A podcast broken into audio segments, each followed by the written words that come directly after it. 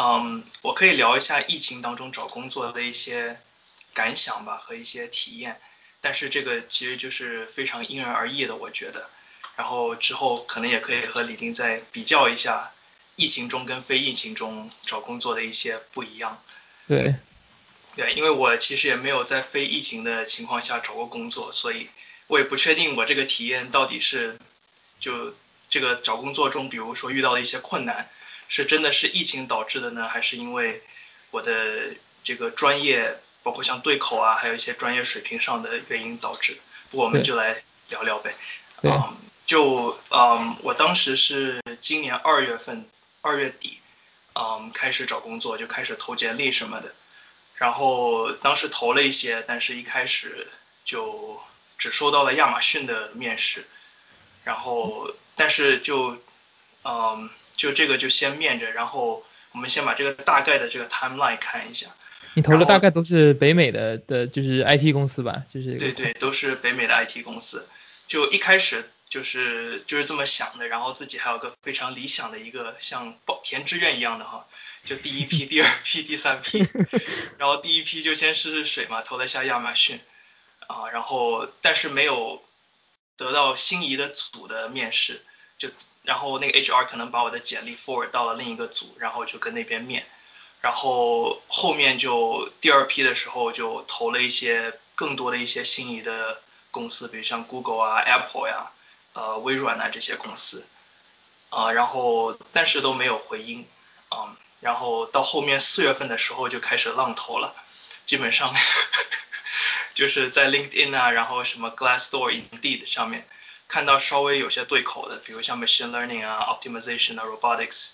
之类的全都投了。然后就这过程中吧，我感觉嗯收到的回应不算不算多，像最初收到亚马逊那个回应。那个我觉得可能给他打个零点五分吧，因为毕竟不是自己最想去的那个组，是辗转之后到的一个组。然后后面也收到了一些像那种创业公司，对，啊，像有一个做 healthcare 的，然后有一个做那种 data annotation 的，就是也不是自己特别想去，但是就反正也面了，相当于拿一点面金。然后像嗯像这种比较大的厂。像 Apple、Microsoft、Facebook、Google 这种，都呃就要不就没有得到回音，要不就是在简历的那轮就被拒掉了。然后后来听那个就和同有一个同学他在 Facebook 呃和 Google Brain 做过那个 intern，他就跟我说那边的 HR 其实明确跟他说了没有 head counts。OK。啊，所以就至少这个是确定的，就这两个大厂。在在这个 peer research 方面，他们不招人，至少不招这个 new grad，可能像教授啊什么那种级别的，他们还是招的。experience hire 应该是应该是没有停的，对。对对对。然后后来像呃，就袁博跟那个有一些 HR 他也有聊天，就根据他们那边说，就说其实他们像这种特别顶尖的专业的人，他们是没有停止 hire 的。因为平时即使没有疫情的情况下，他们也是招不够，所以就像你说的，experienced hire，尤其是那种比较怎么说，就已经已经有一定的做出一定成绩的人，其实他受疫情的影响其实不大。就如果他想跳槽或者换工作的话，就主要受到影响最大的可能还是 new grad，就无论是本科生、硕士还是博士，因为毕竟他们 new grad 他招进来他的不确定性非常大。他不知道你这个人的工作能力怎么样，就相当于他有一定的风险，然后在疫情情况下嘛，他就他就得把控自己的风险，所以他就只能减少这方面的这个投入了。就这是我的一些个人的一些推测。对，其实我跟这跟我一开始在疫情就三四月份的时候观察到的也是一样的，就是很多大公司就 Facebook、Google 他们也都首先就 announce 就 having freeze 了，就已经不招人了。然后当然就是肯定像你说的这种 experience hire 肯定还是有的。然后像像我们组当时反正也是肯定有有一段时间的这个这个 hiring freeze 的，然后像也是 senior 的就比较就比较好拿到 head count 这样子，所以这个应该是是疫情初期的一个一个正常的一个现象。对的对的。对啊。然后后来我感觉就我运气比较好，到五月份的时候，我在 LinkedIn 上看到那个 Qualcomm 在招那个 deep learning research engineer，当时我看嗯好像。差不多我就投了一下，然后就没想到这个就成了我最后的一个上岸的一一条绳索啊。I see。这个就就正好运气比较好，因为听他们说嘛，他们好像一八年开始创建，然后这两年开始就逐步的在扩招，扩招，今年还有明年，所以因为他们可能这个 head count 本身比较多，然后他们本身也在一个初期发展的阶段，所以他们就招人的力度还是挺猛的，就他们其实一直在招，对，所以就正好也遇到了这个契机，就也能找到一个一个 research 岗吧，算是。所以你在刚才说的大概就是你投了第第三波，第一波是什么？就以亚马逊为主的这波试水的，然后第二波是比较广的，LinkedIn 上也都投过了，那大厂的也都投了，然后因为刚好碰巧，可能就三月份跟跟疫情初期撞上了，所以回应也比较少。然后四月份你的第三志愿就是就是第三第三批投的，就是高高通和其他这一批，然后这里面高通这个这个 AI Lab 刚好就很很 match。对对，第三批怎么说呢？就其实也不算一个批吧，就是从第二批开始，后来只要看到了，就他有投新的一些 job，我就我就投，就不管了，看到差不多就投。是是，对，这跟我当时的经历其实其实比较像，只不过我当时可能是因为我当时不是疫情了，我当时一八年的时候，所以是，嗯，一开始我是广投的，我是一开始就是用那个 LinkedIn 和那个。还几个网站什么那个什么 joblever.co 还是反正就就就公司用那几个几个网站，然后然后你上传一次简历，那就可以建议你投很多很多公司然后，one button submit。我当时 submit 了很多很多个公司，然后然后就一小部分有面有那个店面的，然后然后店面之后又有一小部分拿到了 onsite 这样子的。然后具体的这些其实我当时也写了一个 blog 总结这个过程，到时候我会把 link 放在这个 show notes 里面。对，大家上知乎看李丁的专栏。对对对，那个那个当时我还写的挺还算挺详细的吧。那那我还想问一下，就是那现在这个过程的话，因为现在没有 onsite 嘛，都是 virtual onsite，所以你在你在你找工作的过程中，这个店面和 onsite 有有什么区别呢？嗯，我就他一般面试嘛，就就大家估计都熟悉，就一开始先有 HR 的这个 screening。就是聊一些不是 technical 的东西，然后第二步有一个比较专业的人，可能是一个软件工程师或者是一个 apply scientist，就根据你的工作跟你聊一下你简历上的一些 projects，然后可能也会考你一些问题，也有可能是编程的问题，也有可能是啊一些专业上的就专业领域上的一些问题，然后如果这个过了之后呢？嗯，就会有一个 onsite，然后在我当时因为没有办法 travel，也没有办法到人家公司去嘛，他们就弄了一个 virtual onsite。那他这个具体的安排，就抛开这个物理上的这个地点不说，具体的安排，我感觉跟正常的 onsite 应该差不多，就是一天大概四到五个五个面试，每个面试就四十五分钟到可能到五十五分钟这样子，然后。嗯，然后中间会有个 lunch break，然后如果是 PhD 的话，他会要求你给一个 research 啊 presentation 一个小时的，啊，然后感觉应该跟非疫情期间的差不多，但是这个差不多，对，但这个体验就可能不太一样，因为就就其实有好跟不好，我觉得好的方面就是你其实你在家里，然后你可以很放松，你就。早，你像早上，比如说九点开始，你就在家非常放松的吃个早饭，然后清醒一下，然后比如你可以听点音乐，看点视频，就让你打起精神来。然后开始了之后，你就开始讲。然后你像那个呃面试和面试轮和轮中间，你可以非常放松，因为你把视频卡了，人家根本不知道你在干啥。你去洗手间啊，你想那个你想喝点水啊，或者什么走一走什么都可以。对。这样子可能整个人就在进入下一轮之前，整个人的状态跟这个精神会好很多，你就不用全天都保持一个特别紧绷的这么一个状态。包括像午饭的一个小时，你也可以特别放松。你想看剧可以看剧，你想打游戏 可以打游戏。我当时反正就看了 点 YouTube 视频，就感觉就就整个人就放松了。就我我也可以想象去 onsite 那种紧张感，因为。午饭其实也不是单纯的午饭嘛，就我看，包括李丁的那个专栏，还有一些其他人的说，其实午饭的时候可能饭吃不了几口，一直在跟人家说话，人家对啊，在这过程中可能也在不知道是不是考察你的一些沟通能力啊，包括也可能会聊一些专业上的一些比较 high level 的东西，对。像有的有的公司它会比较，就有的公司 lunch 是是纯粹是是一个 lunch，就是找一个 buddy 跟你聊聊天，然后他是不写 feedback 的，我记得好像是 Google 就是那样子的。然后有的公司呢，它是 lunch 就直接给你安排一个那种 interviewer，然后像我我记得我当时是是 Oculus 吧，就是 Facebook Reality Lab 那个那个组是直接就把 lunch break 放的是一个 interview，是一个我忘了是什么 interview 了，反正就是一也是一个就一起拿饭开始就是要聊天，然后呃拿完饭之后就他问问题的时候。就啊我在吃，然后然后我他问完了，我要回答问题，他就开始吃，啊反正四十五分钟就两个人饭都没吃的很好，呃对，但是就是他流程就是这样子的，然后我也非常同意你刚刚说这个，在面试和面试之间的那个 break 就很很放松，然后像基本上所有公司就那一天都是有人一直 escort 你走来走去的，因为公司内部不能有一个这种 visitor 自己随意走动嘛，特别像有一些就著名的以隐私著称的什么苹果呀。这种公司，它就只有上厕所，它不跟你进去，其他所有的地方都是要有人看着你在旁边的。从进他们那个大门，就是 Apple Apple Park 的 campus 开始，就有人一直跟着你了。所以，所以能在家里面有这个自由度，还是应该是挺不一样的。对对，然后你也不用穿西装，就你你上半身你保持这这么一个仪态。对，我就穿个短裤。我面试也没穿西装了，我面试也没有没有没有哪家穿了西装，毕竟码农公司都比较比较就是 casual。对的，对的。对。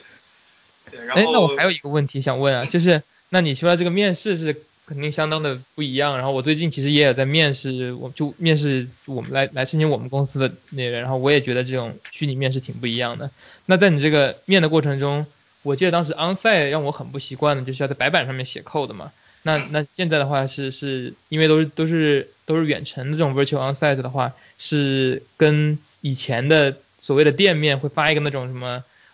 ？Online editor 就是像类似于 Google Docs 的那种那种东西开始写 code，还是说真的有一个 whiteboard 一样上去写呢？嗯，就我面的，就除了 Qualcomm 之外，我还面了另一个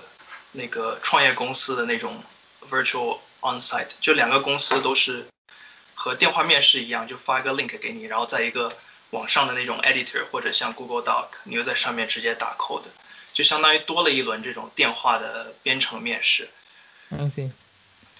这种我觉得啊，你说你说，就等于说那天的 virtual onsite 的这种面的 whiteboard 的题都变成了类似于店面的那种打打字就可以的题了。对对对对对，我就觉得其实这个这个你说好坏吧，因人而异。可能有的同学他比较喜欢这种直接在上面操作这个打字的这种感觉，然后可能觉得在那个 whiteboard 上写还挺麻烦的。就是但是对于我来说，我就比较喜欢。在白板上写写画画，因为可能平时跟老师或者同学做这种 research meetings 嘛，就是在上面写写画画，然后包括整个事儿流程怎么做，就比较习惯在白板上写出来。所以我觉得如果白板，然后包括有这种面对面的交流，可能可以让这个面试官更加好的了解一下我的思路。如果只是在 editor 上打，像我 Amazon 那个 b 的就是那个 trapping rainwater 没有做出来。就是经典题目，对，就当时就其实你跟他说你的思路，因为在电话上讲也非常的抽象，他最终其实看你有没有把题目做出来。就我当时做到一半差一点，所以就就可能他硬性要求还是要做出来，但是我就觉得可能有机会吧，面对面白板的话，可以更多机会展现你的一种思考过程。对，我记得当时我还是在那个在。在面试之前找了很多就是朋友，就是练习这个白板写 code 因为至少在面试前我从来没有在白板上写过长段的一段 code，可能写个一两行做个 illustration 还还见过，可是要写一个完整的 function 是基本没有过的事情，所以我很不习惯当时，比如说你就怎么怎么插入一行新的 code 呀，或者说你要改改个缩进根本没法改，你得全擦了重新写，所以当时为了这个这个能够。在有限的时间和空间下面把 code 写上去，我是我是练了很久的白板这个的，然后我还感觉就是能用一个 combination 就就是讲讲讲 idea 的时候用那个白板画图啊，讲 data structure 啊，然后直到 interviewer 说，哎，你我觉得你这算法可以了，时间复杂度也挺好的，然后呢，所有 corner case 你也考虑到了，那 now let's get coding，然后这时候他就会就是有的公司他会给你台电脑，然后你就是连到一个那个大屏幕上面，你在那打字，然后那个 interviewer 可以看你打的字。然后这个，而且就可以直接跑了，就就不用说，就是就是你跑过了所有 test case，那也就过了。我就当时有一两家公司是是这样的模式，我也我也还挺喜欢的，就是把 the best of both worlds 这样联系到一起了。对，这种 hybrid 我觉得其实是最好的。是的，是的。哎，那说到这个这个刷题这些东西的话，那你那你在疫情期间的这个这个刷题有受到什么影响吗？就是纯粹是跟跟面试没有关系了，就是因为是在家嘛，不像以前的在可以在学校里面刷刷题啊，在在 Starbucks 里面刷刷题啊，图书馆也可以啊。现在都在家里面的话，对你这个刷题的效率啊，或者这个有什么影响吗？嗯，说实话没什么影响，因为。就可能就我看网上嘛，包括像地理什么，很多人同学喜欢抱团刷题，可能他们就喜欢开一个小组，然后一边刷一边讨论思路，然后互相帮忙什么的。但我这个人就就我我我就是自己刷，就上那个 LeetCode，然后就反正就一道一道刷，然后再上网看看有没有大家总结的一些教程啊什么的，就就去学。但是我这个。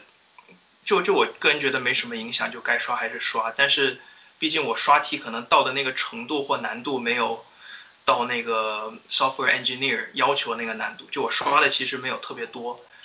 啊。然后呃，就可能如果到一些如果就到一些真的要去攻克一些 hard problems 或者一些特别 tricky 的算法的话，有一些同学互相讨论一下，然后有块白板写一写这样子，我觉得还是比较好的。是。我我我也我跟你的刷题的这个那个习惯是比较类似的，就是我喜欢一个人，就是反正把那个我我认为比较重要的题啊，比如 high frequency 的题目都过一遍，然后然后拿到某个公司的这个这个具体的面试的这个这个时间了之后，我再会挑那个公司 specific 的一个题库啊，或者像 LeetCode，我记得之前它有那种每个公司的高频题库嘛，然后当时反正总共也就七八百道题，然后每个公司可能也就几十道题，我就每次面试前把那几十道题再再过一遍。然后确保就是我没有漏哪些哪些高频的这种题目。现在力扣应该不止七八百了吧？应该有更多了。现在一千多两，可能有接近两千道了吧？这指数型增长还是挺可怕的。对，因为这些公司也可能也被逼得没办法，不断要出新题。我记得当时好多年前，一五年我们实验室大师兄毕业的时候，他说他力扣刷了三遍。让我现在看这个数字，我觉得他当时那个数量应该不是现在这个数量。当时的数量刷三遍，估计都到不了两千道，估计当时就是一两百道。对，最多三百道。是的，对，其实我当时也就刷了那前一两百道那种特别高频的，就是那种什么 two sum three sum 这种题目练得滚瓜烂熟的，就是能够分析的头头是道，各种各种语言、各种 data structure 都能都能说出个 pros and cons 这种。对对，而且正好我就所有的店面它。其实也就好像就三个吧，三个四个，他出的题其实都是高频题，像那个什么 trapping rainwater 啊，然后有一些 matrix 上面的一些 search，就就都是，其实他们考的都是这这方面的题。不过也可能就我那个我升的 position 一边一般就比较偏向 ML，然后那个 scientist 方面的，他们也不会考那种特别 tricky 的 data structure 和 algorithm 的题目。I see，就可能是可能是比较少一半的是。偏 software engineer 的，然后有多一半呢是偏这种问偏跟 ML 啊跟 research 相关的东西。对对，像那个，嗯，像 Qualcomm 的那个 virtual onsite，他当时几个我想一想，一二，好像有四个还是五个 technical interviews，但是只有一个人是考 coding 的，其他人都是考 deep learning 跟那个 computer vision 相关的。那那还挺挺好的。对，因为当时他们好像还没有太细分这个 position，就他们好像会根据这个人来决定要考点什么。但是我看他们现在好像已经细分了，就他们有分成 research scientist 跟 ML software engineer。对，一般这种细分都代表他们这个扩张到了一定程度，就要就要就一开始都是野蛮生长嘛，生长到一个程度之后就开始仔细规划了，所以那挺好的，证明你们这个组现在正在有规模的扩张。对的，对的。那我那我还有一个问题就是呢。呃，就以前可以真正 onsite 的时候，我觉得，嗯，除了除了可以真的就是 physically 见到我以后的工位啊这种这种公司以外，还有一个很重要的是可以感受到公司的文化。就比如说，比如说去一个 startup，你就可以看到他们吃中饭，就是特别是那种呃中国人很多的那种 startup。比如当时我面的一家是 Drive AI 吧，就是那个吴文达、Android In 和和他那个是一个。投资人吧的一个公司，然后做无人驾驶的，然后当时他们公司很多很多中国人，然后呢，lunch time 就是叫了一个中餐 buffet，就他们说每天中午饭都很好吃，然后去了的员工都长胖了，然后都很都很开心这样子的。然后另一方面呢，就是比如说你去到嗯苹果这样子的公司，你可以感受到他们的这种嗯 secrecy 是是是贯穿始终的，就你进去 campus 跟每个面试，包括他们面试里面问的很多问都有很多 assumption 啊，都有很多的这种呃细枝末节，他就讲的很模糊，他故意就不想把他每天的 day to day 讲得很清楚。所以这这是一种一种非常隐性的去了解公司文化的一种方式，嗯，那我就不知道现在在 virtual onsite 或者 virtual 这一个系列下来跟跟 HR 聊天和第一次所谓的店面和最后 virtual onsite 和最后这个 offer 这个过程中，你觉得对公司的文化了解会会你觉得有哪里就是好或者不好的吗？我觉得先说一下劣势吧，就如果能去 onsite 的话，就像你说的就可以。就直观的感受到很多不同的东西，可能之后对你的这个决策也会有影响。像如果你 virtual onsite，你这些东西都没有了。但是有一些还是有，比如说你毕竟还是会跟这些面试官，这些人其实就是以后是你的 teammates 或者是你的 manager 之类的，你会跟他们直接的互动。其实一个小时的互动，你也基本上可以大概了解一下这个人的一些思维习惯啊，他的一些。可能一些性格吧，或者他一些待人处事的一些方式，就如果你觉得就就直观感受，你也感受你你舒不舒适，或者他有没有有一些说一些话舒服的，就其实一个小时的时间，我觉得也是足够的。是的，是的，对我感觉就是一个小时从。对，也是够，也是不够的吧。就是我觉得，就是很多大公，特别是我，我感觉啊，听说都道听途说的消息，就是 Facebook 和 Google 他们给 return offer 的这种，这种给 intern 的 return offer 这种几率是越来越高。然后他们每年新招的人里面有越来越多的人也是从这种 convert 过来的，intern convert 过来的。然后我，我其实慢慢的也越来越理解这种做法了，因为你有三个月的时间去了解一个 intern 嘛，就是嗯，他好或者不好，你都知道这些优缺点了，所以你。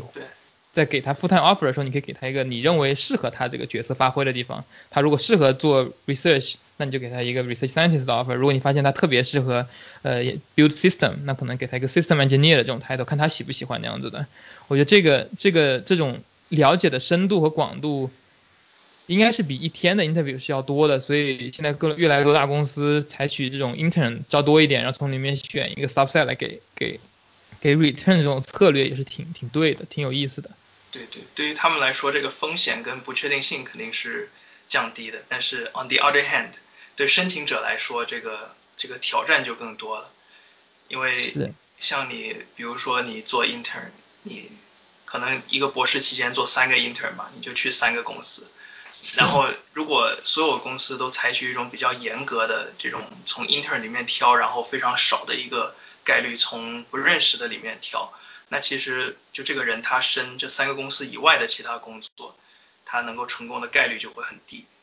我是我觉得这个也许也跟这个宏观的这个经济社会环境也有关系吧。就像比如说经济特别好，然后各个公司的这个资金都比较充足的时候，他会冒险，然后看能不能得到一些非常优秀的人才。他可能招十个人，他能得到一个，他能十个人得到一个李丁，他就非常值了。是吧？但是现在他可能没有办法去去去 afford 那九个人的那个那个 opportunity cost，所以他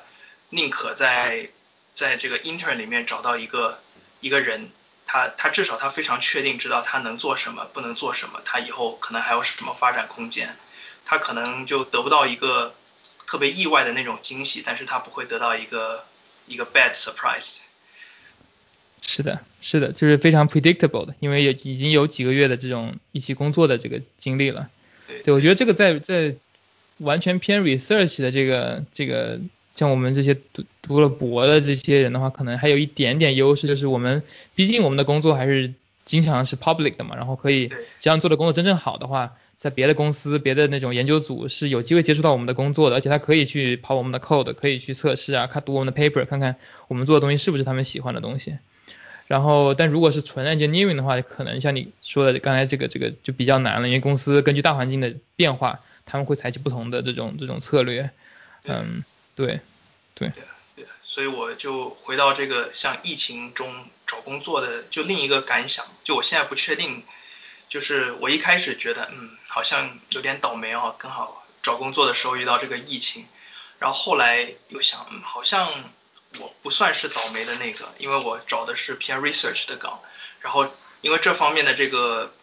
它当然它会减少这个招聘，但是它减少的这个幅度可能并没有。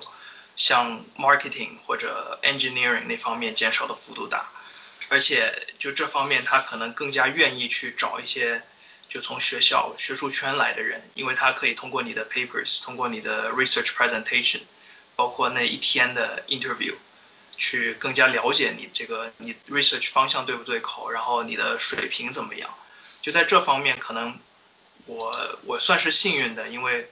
我可以更好的被他们了解，然后有那这样子就会让我有一个更大的机会，就他们会愿意给我 offer。我觉得在我得到 Qualcomm 这个 offer 情况是这样，可能就是这样子的，因为他们愿意去了解我，然后刚好他们觉得对口，他就他就收了我了。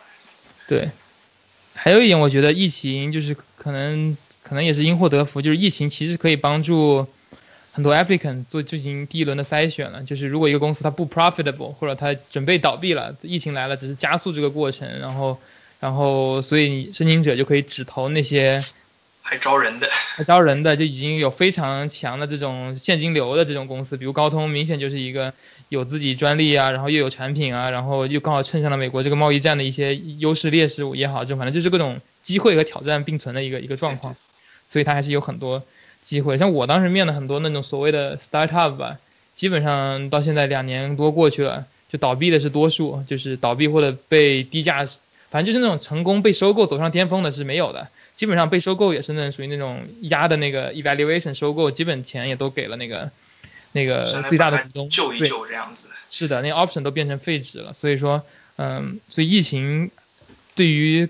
new grad 的只要能找到工作的 new grad 来说，我觉得是减少了一些。嗯，没什么没什么竞争力的这种公司。对对，其实我之前刚开始找工作的时候，就在筹划的过程中，那时候还没有疫情嘛，我就有一个担心，就是说好多公司现在看看起来都非常的光鲜，但是我就担心，比如我进去，因为我们一开始肯定都是 OPT 嘛，然后然后 H1B 都是一些一个不太确定的状态，就你并不想你去失业。然后我就会担心会不会一年之后这个公司就不行了，要倒要裁员或者倒闭。然后就的确像你说的，疫情的话就提前的帮这些 applicants 把这些先筛掉了。然后像我觉得一个非常有代表性的例子吧，就是 Uber，因为之前其实它算是一个 dream job，大家都愿意去，甚至他那个开了一个 Uber AI Lab，做的也是一些 top research，像从那个。Oxford 还是哪里还招了一个大牛做 Bayesian Stats 的，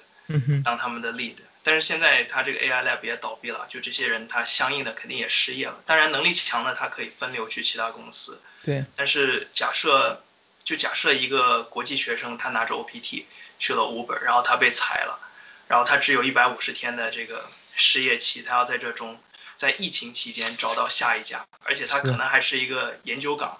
就本来就是一个。一个一个萝卜坑比较少的一个位置，我觉得这个就这个情况可能就比较比较糟糕了。是，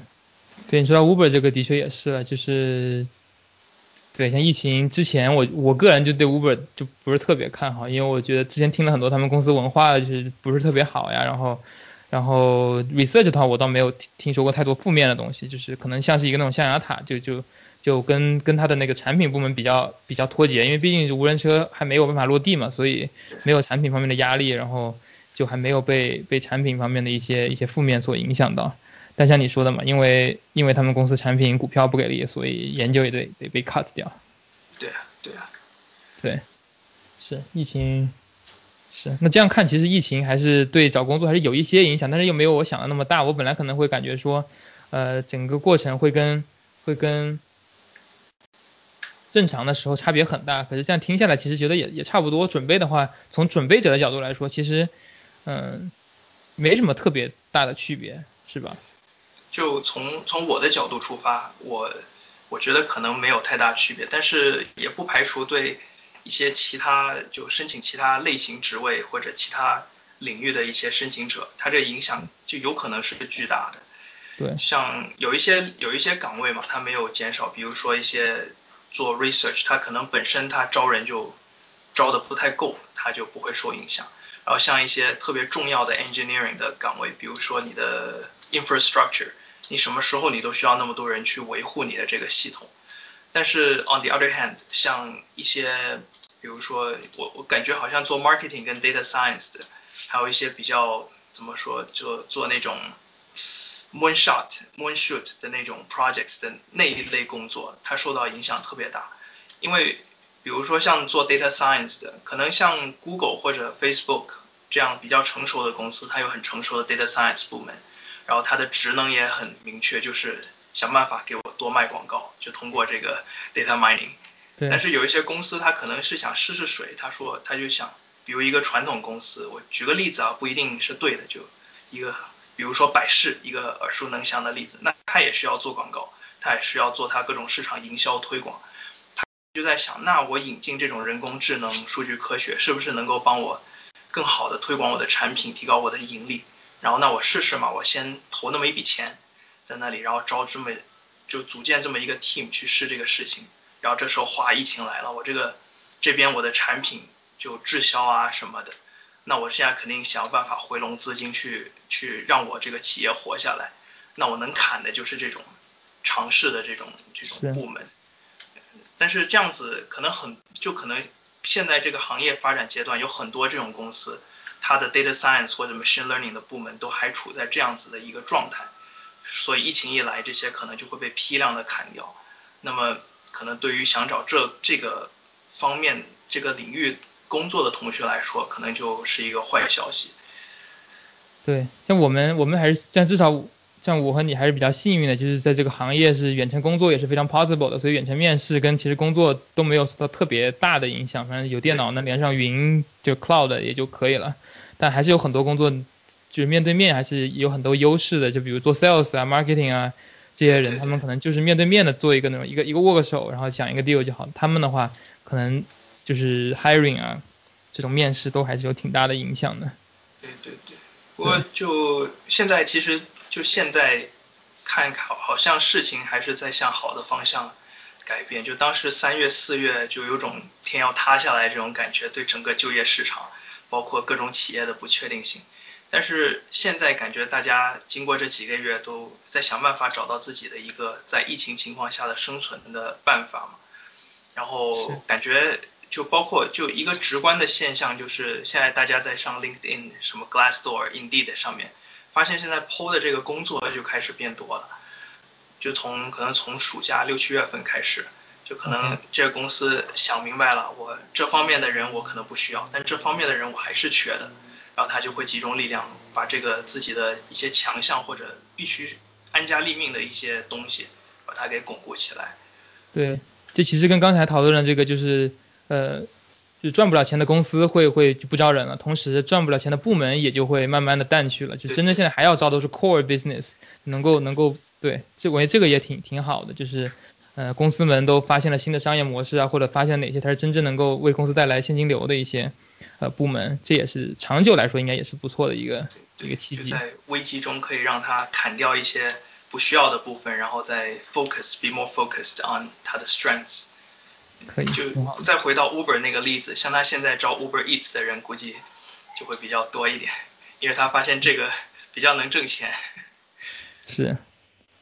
这个我倒对我反正有用，但是我也不知道他们这个这个部门到底能能能挣多少钱，因为我之前也也我对这个外卖这个领域我也是挺挺挺持这个怀疑态度的，因为他这个是像是对不太像是一个一本万利的一个生意，对于商家来说，就是一个餐馆来说，他他他。不想给这种外卖公司一直抽成这样子的，对，所以但但这个是另一个 podcast 我们可以讨论的话题，对，这个也挺有意思，下次再聊一聊。对对，那所以所以如果大家就是对这个在疫情期间找工作，估计可能在北美的疫情还得持续一段时间，所以找工作还是得继续。如果要毕业了呀，或者说想跳槽还是得继续。然后有什么问题也可以在我们这个视频或者 podcast 下面留言，然后我们也会看到也会回复。嗯，那这期就先讨论到这里了。拜拜。拜。